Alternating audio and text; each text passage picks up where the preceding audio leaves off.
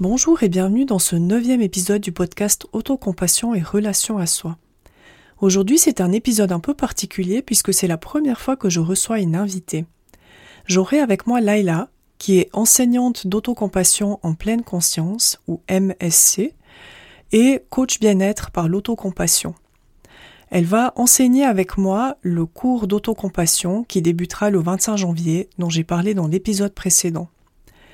Aujourd'hui, Laila va nous parler de ce qui l'a amené à pratiquer l'autocompassion, de comment elle a vécu la formation à l'autocompassion et finalement de ce qui l'a décidé à devenir enseignante d'autocompassion en pleine conscience.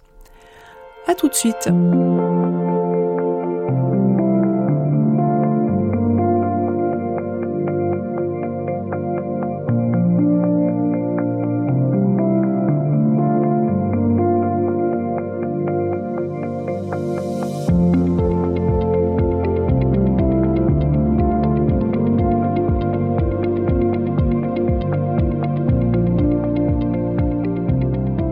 Euh, bonjour Laila. Bonjour Christelle. Bienvenue dans cet épisode du podcast Autocompassion et relation à soi. Euh, comme dit tout à l'heure, on va enseigner toutes les deux le cours d'autocompassion en pleine conscience l'année prochaine, euh, ce dont je me réjouis. Et avant de commencer, je propose que tu te présentes en quelques mots. Oui, avec plaisir. Merci, merci de, de m'inviter ici. je suis très heureuse d'être ici.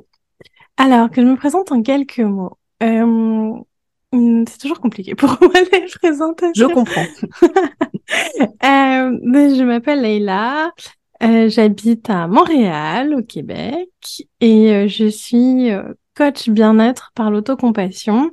Donc, ça veut dire que dans ma pratique de coaching, l'autocompassion est centrale et qu'on travaille à apprendre à s'apaiser, apprendre à se valider, apprendre à euh, remplir ses besoins euh, de manière euh, autonome, apprendre à se protéger. Et on centre pas le coaching tant sur changer la situation que accueillir la souffrance d'une manière tendre. Voilà. Et euh, ben, à côté de ça, j'enseigne aussi euh, le cours MSC, donc euh, avec toi fin janvier 2023. Mmh. Ok, merci. et est-ce que je peux te demander comment tu as découvert l'autocompassion? Oui. Alors, l'autocompassion, je la pratiquais un petit peu sans vraiment le savoir, en fait. Euh, donc moi, j'ai d'abord découvert la pleine conscience mhm. parce que j'avais un trouble anxieux très fort et le psychologue que je voyais faisait de la thérapie par la pleine conscience. Donc j'ai découvert très jeune, j'étais très jeune, hein. euh, j'avais une vingtaine d'années. J'ai découvert la, pleine conscience très jeune, puis c'est une pratique qui m'est restée. Et euh, mais à un moment donné, je trouvais qu'il me il me manquait quelque chose. C'est-à-dire que J'observais mon autocritique, donc la pleine conscience m'a permis de me rendre compte, je me rendais même pas compte que mon autocritique était aussi fort et aussi violent en fait. Mm. Et je me souviens mais parfaitement d'une fois, j'étais en voiture en train d'aller à mon travail et j'étais, euh, je me suis dit ah je vais observer, je vais faire le trajet en pleine conscience. Et puis d'un coup j'ai vu toute cette euh, toute cette violence euh, tournée vers moi de euh, je suis trop nulle, euh, tout ça. Enfin, moi, c'était beaucoup, tu vas pas y arriver, t'es trop nulle. Euh. Et j'ai waouh, ah ben j'ai plus à me demander pourquoi des fois ça va pas en fait, c'est c'est c'est là quoi. Ou pourquoi je manque de confiance en moi. Et donc la pleine conscience m'aidait à prendre de la distance par rapport à ça. Mm-hmm. Mais des fois avec des émotions qui étaient trop douloureuses ou quand l'autocritique était trop forte, je savais plus quoi faire en fait parce que des fois rester avec c'était pas possible pour moi en tout cas. Et euh, pendant une période où je voyais mon autocritique euh, revenir et revenir plus fort, je me suis dit, ah, faut que je fasse quelque chose, là, faut que je prenne soin de moi. J'étais euh, dans une période, enfin, j'ai une maladie chronique et j'étais dans une période assez difficile par rapport à la maladie. Et je me suis dit, ah, est-ce que je referais pas un, un, un MBSR Et puis, je, je, je, je, savais pas trop. Et je suis allée sur le site d'un centre à Montréal qui fait des chose de pleine conscience. Et là, le lendemain ou deux jours après, je me souviens plus, peut-être pas le lendemain, mais deux jours après, il y avait un cycle MSC qui commençait. Mhm. Et j'ai dit, oh, bon, bon, je vais essayer ça. Et voilà, et c'est comme ça que j'ai découvert la pleine conscience, et ça a été, ce, ce premier MSC a été un, un coup de foudre énorme pour l'autocompassion, et, et c'est là où j'ai dit, non, mais je veux enseigner ce cours parce que je pourrais jamais faire un cours aussi bien que ça, quoi, en fait. Mhm. D'accord. Euh, juste pour précision, donc MSC, c'est pour Mindful Self-Compassion et c'est en, français l'autocompassion en pleine conscience, donc le cours qu'on va donner l'année prochaine. Euh, donc, qu'est-ce qui a changé pour toi entre le moment où tu pratiquais vraiment la pleine conscience et où tu as ajouté cette composante d'autocompassion à la pleine conscience? Qu'est-ce que ça a changé pour toi euh, concrètement? Ça a changé euh, plein de choses. Alors, c'est pas des choses, euh, dans un premier temps, visibles et, tangibles, en fait. Euh, mais alors, pour moi, ça a nettement réduit ma souffrance interne, en fait. Ça... Et alors, dans les bienfaits, je m'attendais pas à celui-là parce que le cours, on a un peu... on peut voir une liste des bienfaits de l'autocompassion sur euh, le, par exemple le, le, site du Center of MSC ou euh, moi par exemple sur euh, la page de notre cours c'est quelque chose que j'ai mis les, les, possibles bienfaits et tout ça. Mhm. euh, mais un dont je m'attendais absolument pas c'est le gain d'énergie. Pratiquer l'autocompassion m'a fait gagner énormément d'énergie ce qui me permet aujourd'hui alors que je suis malade chronique de pouvoir faire plein d'autres choses en fait. Et je pense que c'est parce que mon autocritique me, me prenait une, énergie folle, quoi, euh, sur euh, pour moi.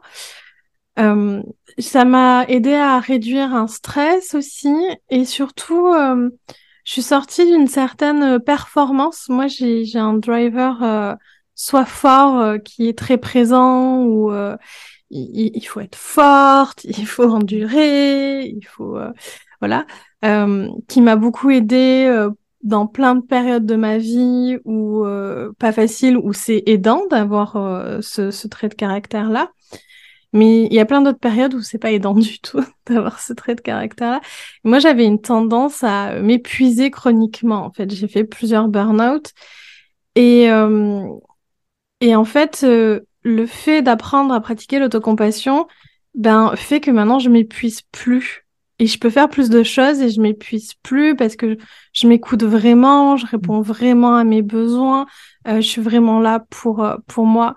Donc euh, ouais, je dirais que principalement pour moi c'est voilà moins de souffrance, un plus grand confort de vie, une plus grande satisfaction dans ma vie, un moins de stress, plus d'énergie et vraiment sortir de ce cycle j'en fais trop, je m'épuise, euh, je mets euh, super longtemps à récupérer, euh, puis je en fais trop, je m'épuise. Enfin, mm.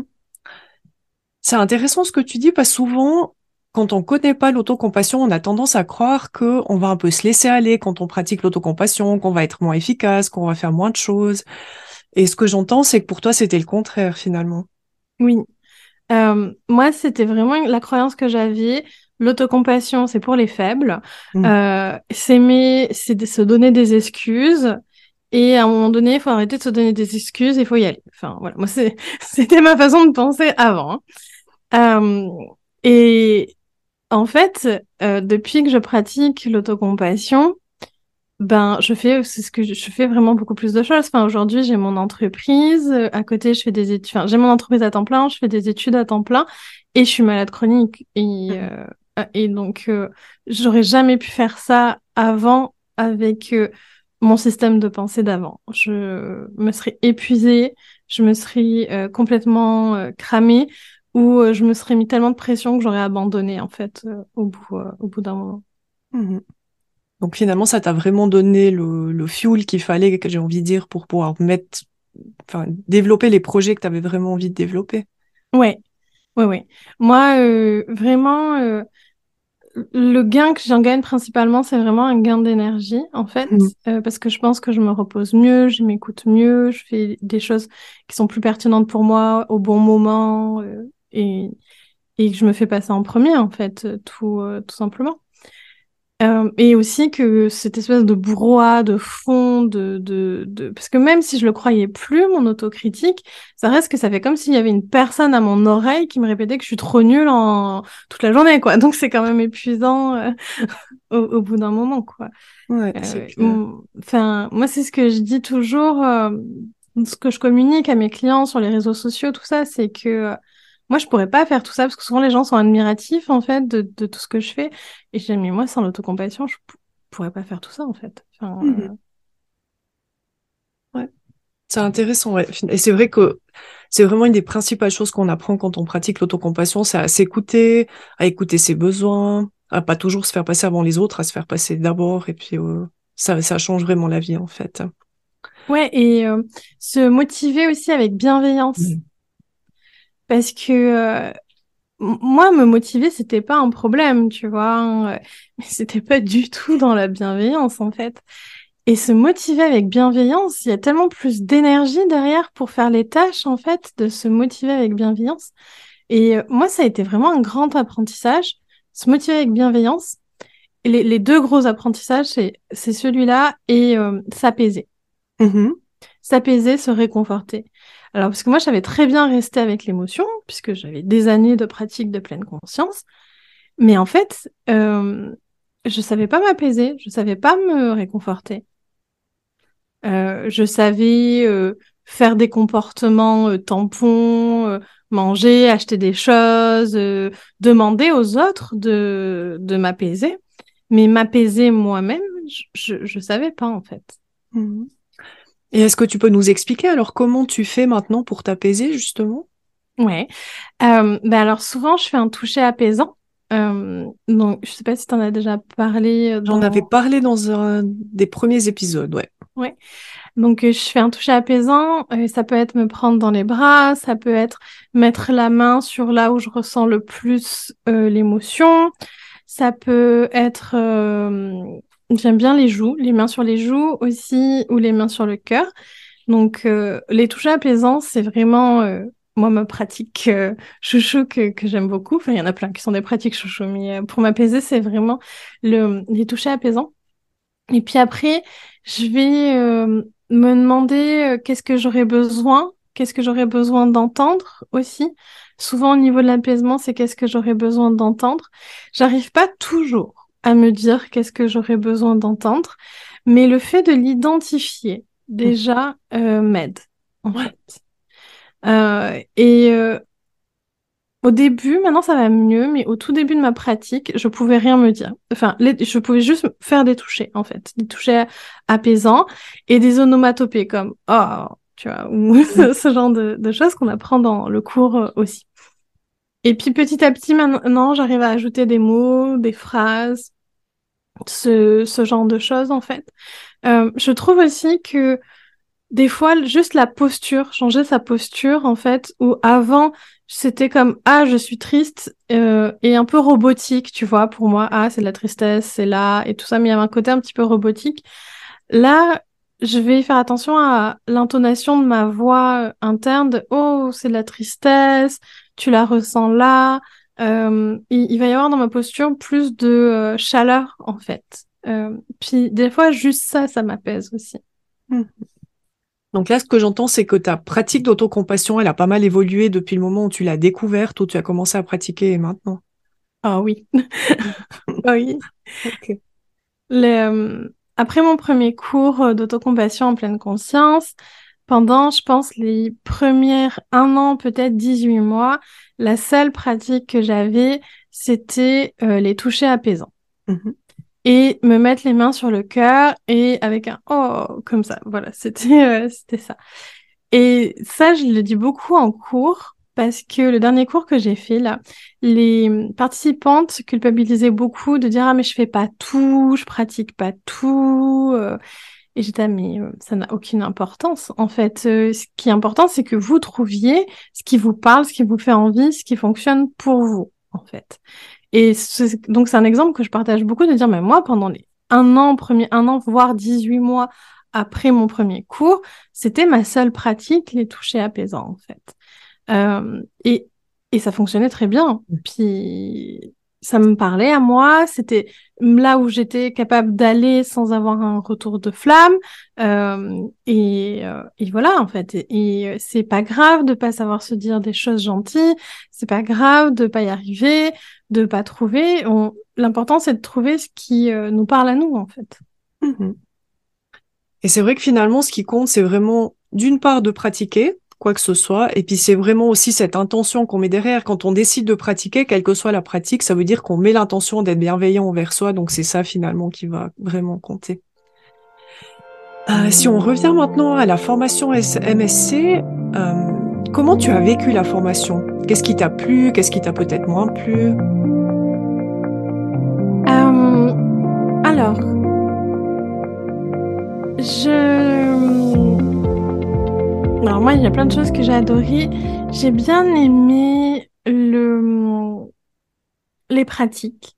Mm-hmm. Il y a des pratiques qui m'en parlent, qui me parlaient plus. Il y a des pratiques qui me parlaient, euh, qui me parlaient moins. Euh, par exemple, moi, les phrases.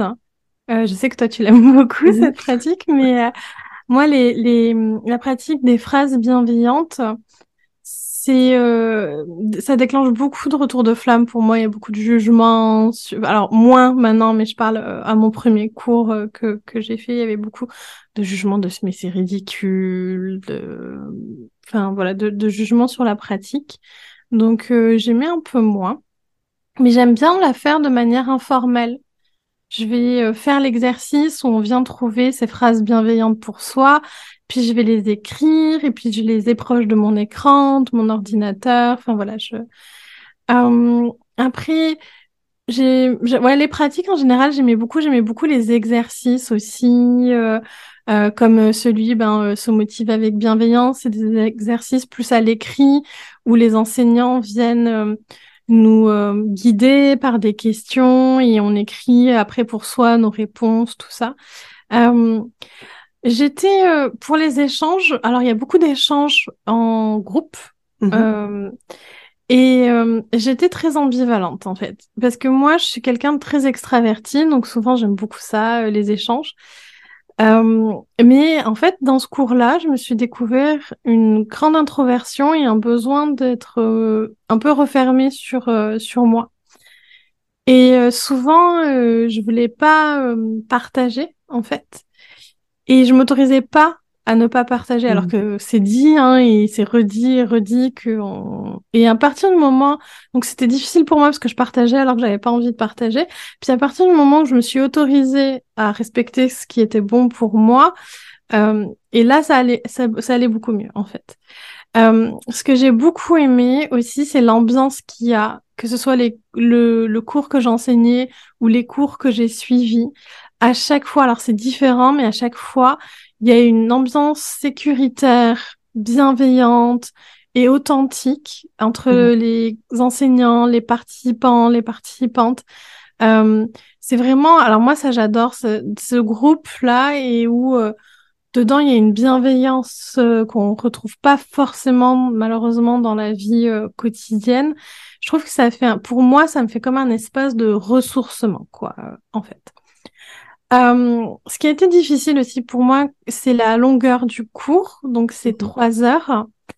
C'est euh, difficile pour moi de me concentrer sur autant de temps euh, quand c'est pas moi qui enseigne. Quand j'enseigne, euh, je suis actrice, il n'y a pas de, de, de souci, mais quand je reçois pendant trois heures, c'est plus compliqué. Surtout que souvent pour moi, c'était en fin de journée, en fait.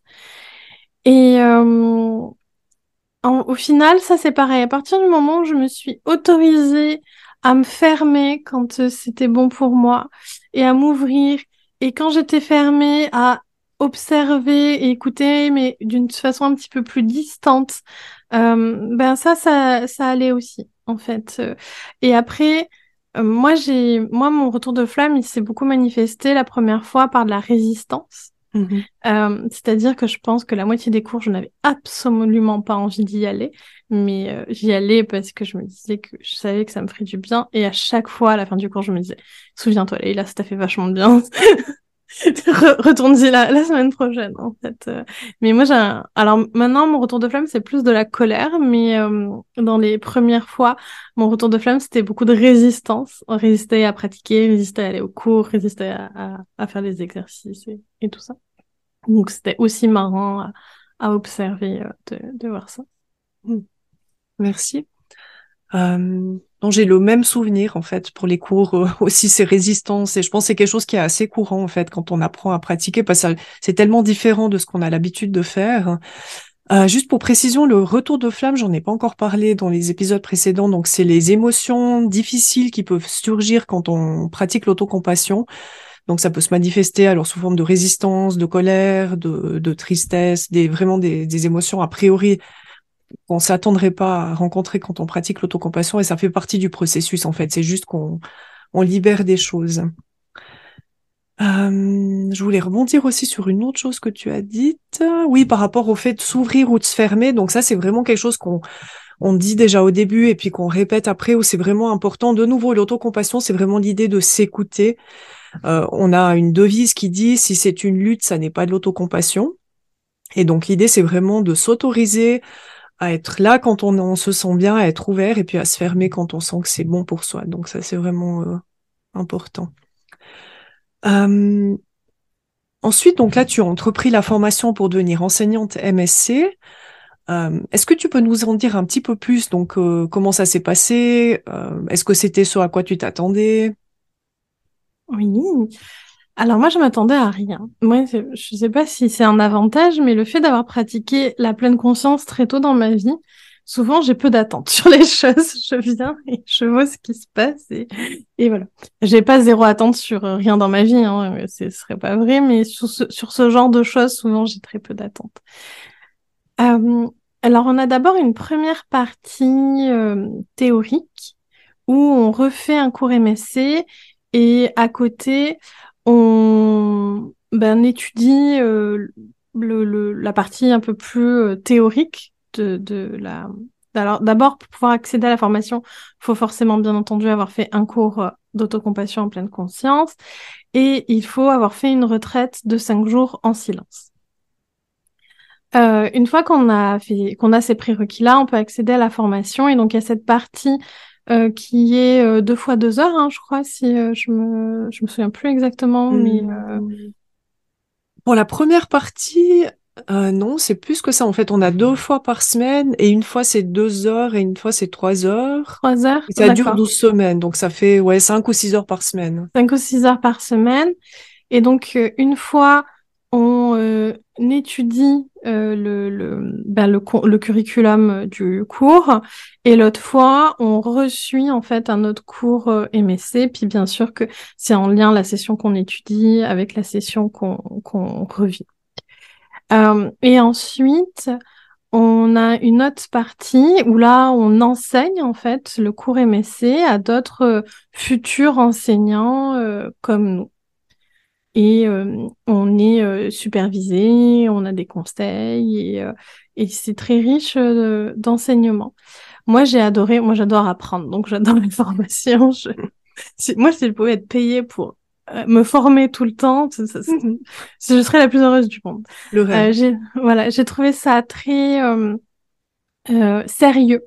Comme je trouve qu'on voit que c'est des personnes académiques qui l'ont construite j'ai été surprise du, euh, du sérieux, du volume, euh, parce que je me souviens que pour préparer en plus à côté euh, les sessions, pour préparer les cours et tout, c'était quand même une belle charge de travail personnel aussi. Mmh. je trouve qu'à la fin, on se sent prêt à enseigner. Enfin, moi, c'était mon cas. Et on, rentre aussi dans une communauté très très grande et internationale en fait de personnes qui pratiquent cette autocompassion et euh, je trouve que ça fait du bien aussi d'avoir euh, cette communauté euh, là. Moi, j'étais très contente de cette formation et j'ai vraiment été surprise par le sérieux pour avoir fait plein d'autres formations en fait. J'étais vraiment surprise de, de ça en fait. Mmh la qualité vraiment de, la formation proposée. Oui. Ok. Et donc ensuite, tu as enseigné ton premier cours MSC. Comment ça s'est passé pour toi? C'était trop bien. Moi, j'ai adoré enseigner le cours MSC. Euh, j'ai trouvé que c'était plus de pression. Alors moi, j'enseigne déjà euh, pas mal, euh, et j'ai trouvé que c'était plus de pression que quand c'est un cours que je construis moi ou une formation que je construis moi, puisqu'il y a un peu euh, ce, ce, savoir que moi je trouve euh, indispensable, que on m'a remis, puis c'est à moi de le retransmettre. Et du coup, je me mettais probablement plus de pression que si c'est moi qui, quand je construis moi des ateliers ou des cours ou des formations. Euh, ça s'est euh, très bien passé. Euh, j'ai adoré pouvoir transmettre ça. Les participantes, alors on n'a eu que des femmes dans ce cours-là, hein, mais le cours d'autocompassion en pleine conscience, c'est pour tout le monde. mais j'ai adoré l'énergie, l'ambiance qu'il y a eu, pouvoir voir les transformations au fur et à mesure des sessions. Euh, et j'aime beaucoup la posture euh, qu'on a en tant qu'enseignant dans ce cours-là, parce qu'en fait, c'est différent de moi la posture que j'ai dans la majorité de mon temps. Je suis coach en fait, et euh, ma posture de coach n'a rien à voir avec ma posture d'enseignante de, du cours du cours MSC, où on n'est pas là pour guider les personnes, on n'est pas là pour arriver à trouver une solution où on n'est pas là pour euh, faire ressortir les réponses qui sont euh, dans la personne. Il y a une, grande neutralité dans la posture de coach, il y a une grande neutralité aussi dans euh, la posture d'enseignant d'autocompassion en pleine conscience, mais dans la posture d'enseignant, en plus de la neutralité, il y a une certaine non-action, en mmh fait, de laisser être ce qui est là et pas ou en tant que coach, moi, moi j'ai l'habitude d'aller chercher, d'accompagner la personne à aller chercher les réponses en elle. En fait, c'est pas moi qui ai les réponses, hein, c'est elle, mais j'accompagne à aller les chercher en elle. Là, j'accompagne pas non plus mon, mon ma posture d'enseignante MSC, c'est de créer un espace bienveillant et sécuritaire où la personne fait ce qu'elle veut dans cet espace-là, en fait. Donc, si elle veut aller chercher les réponses, elle va chercher les réponses, mais si elle veut pas, elle n'y va pas, en fait. Mhm. Et euh, j'ai beaucoup aimé euh, euh, explorer cette posture-là aussi. Ok.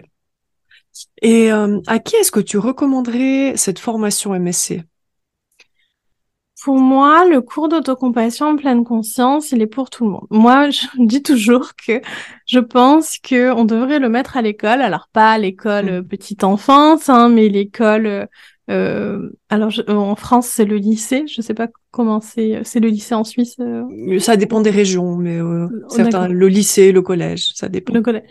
Moi, euh, au Québec, c'est le collège aussi, et je, je, pense qu'on qu'on devrait, voilà, à la, aux alentours des 16-17 ans, assister à ce cours-là, adapté, bien sûr. Hein, il y a un cours qui existe d'ailleurs pour les adolescents adaptés, mais que euh, j'aurais aimé savoir avant dans ma vie comment me réconforter, comment m'apaiser, comment me motiver avec bienveillance. Enfin, ça m'aurait fait gagner beaucoup de temps, beaucoup d'énergie.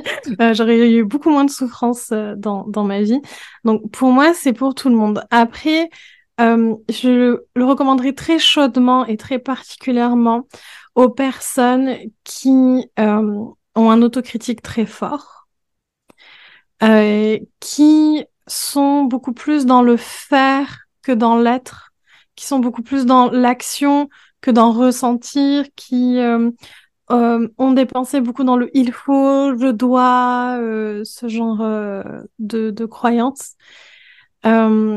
Et je le recommanderais aussi aux personnes qui ont eu des problématiques de santé mentale, qui en sont sorties, qui en sont guéries aujourd'hui. mais je trouve que c'est un bon moyen aussi de prendre soin de sa santé mentale et euh, d'éviter des rechutes de certaines euh, problématiques en fait en soi. Alors ça ne se fait pas en crise, hein. euh, c'est pas, euh, enfin moi je pense que c'est pas adapté en période de crise, mais une fois qu'on va mieux, qu'on est rétabli, je pense que ça peut être vraiment un, chouette outil pour les personnes qui ont déjà fait des burn-out, pour particulièrement, mais ça peut être pour d'autres cas aussi. Merci, ouais. Euh, donc, euh, je résume un peu le cours de l'année prochaine. Ça va se dérouler du 25 janvier au 29 mars, les mercredis de 18h à 21h. Euh, il y aura une séance d'introduction la première semaine où on vous présentera le programme et puis on répondra à vos questions. Et puis, ben, si vous voulez en savoir plus, vous pouvez visiter le site web de Laila ou le mien. Il y a toutes les infos, donc je mettrai les, les liens en description. Euh, on n'a pas parlé de ton podcast. On va peut-être finir là-dessus. Est-ce que tu veux nous en dire quelques mots? Oui, moi aussi, j'ai un podcast qui parle d'autocompassion qui s'appelle Dose d'amour.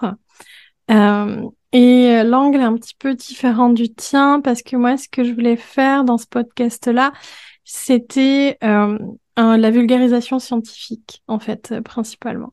Parce que moi, ce qui m'a vraiment rassurée en suivant mon premier cours MSC, d'autocompassion en pleine conscience, c'est de savoir qu'il a été fait par des chercheurs et que derrière, il y avait des études, il y avait euh, des, choses sérieuses, en fait, qui, euh, qui tenaient. Et, euh, et donc, je me suis dit, hmm, si les chercheurs disent que c'est pas pour les feignants, il faut peut-être que j'aille explorer ça, en fait. Donc, c'est, c'est pour ça, dans Dose d'amour, je fais ça. Et je parle beaucoup aussi de prendre sa place. Parce que je, pour moi, je pense qu'on peut pas prendre notre place dans nos vies, dans nos rôles différents, que ce soit euh, de femme, de mère, de peu importe, trouver notre place dans la société aussi, un travail qui nous plaît, qui nous épanouit. Je pense qu'on peut pas le faire ça si on se connaît pas et si on s'aime pas en mmh. fait. Donc je pense que l'autocompassion c'est vraiment une clé pour euh, trouver et prendre euh, sa place. Et donc ça, c'est ce que, bah voilà, c'est ce que je propose dans Dos d'amour. Mhm. Donc je mets aussi le lien du podcast dans la description de l'épisode. Euh, Laila, je te remercie beaucoup d'avoir été là aujourd'hui. C'était vraiment un plaisir d'échanger avec toi et je me réjouis de te retrouver l'année prochaine pour notre premier cours MSC.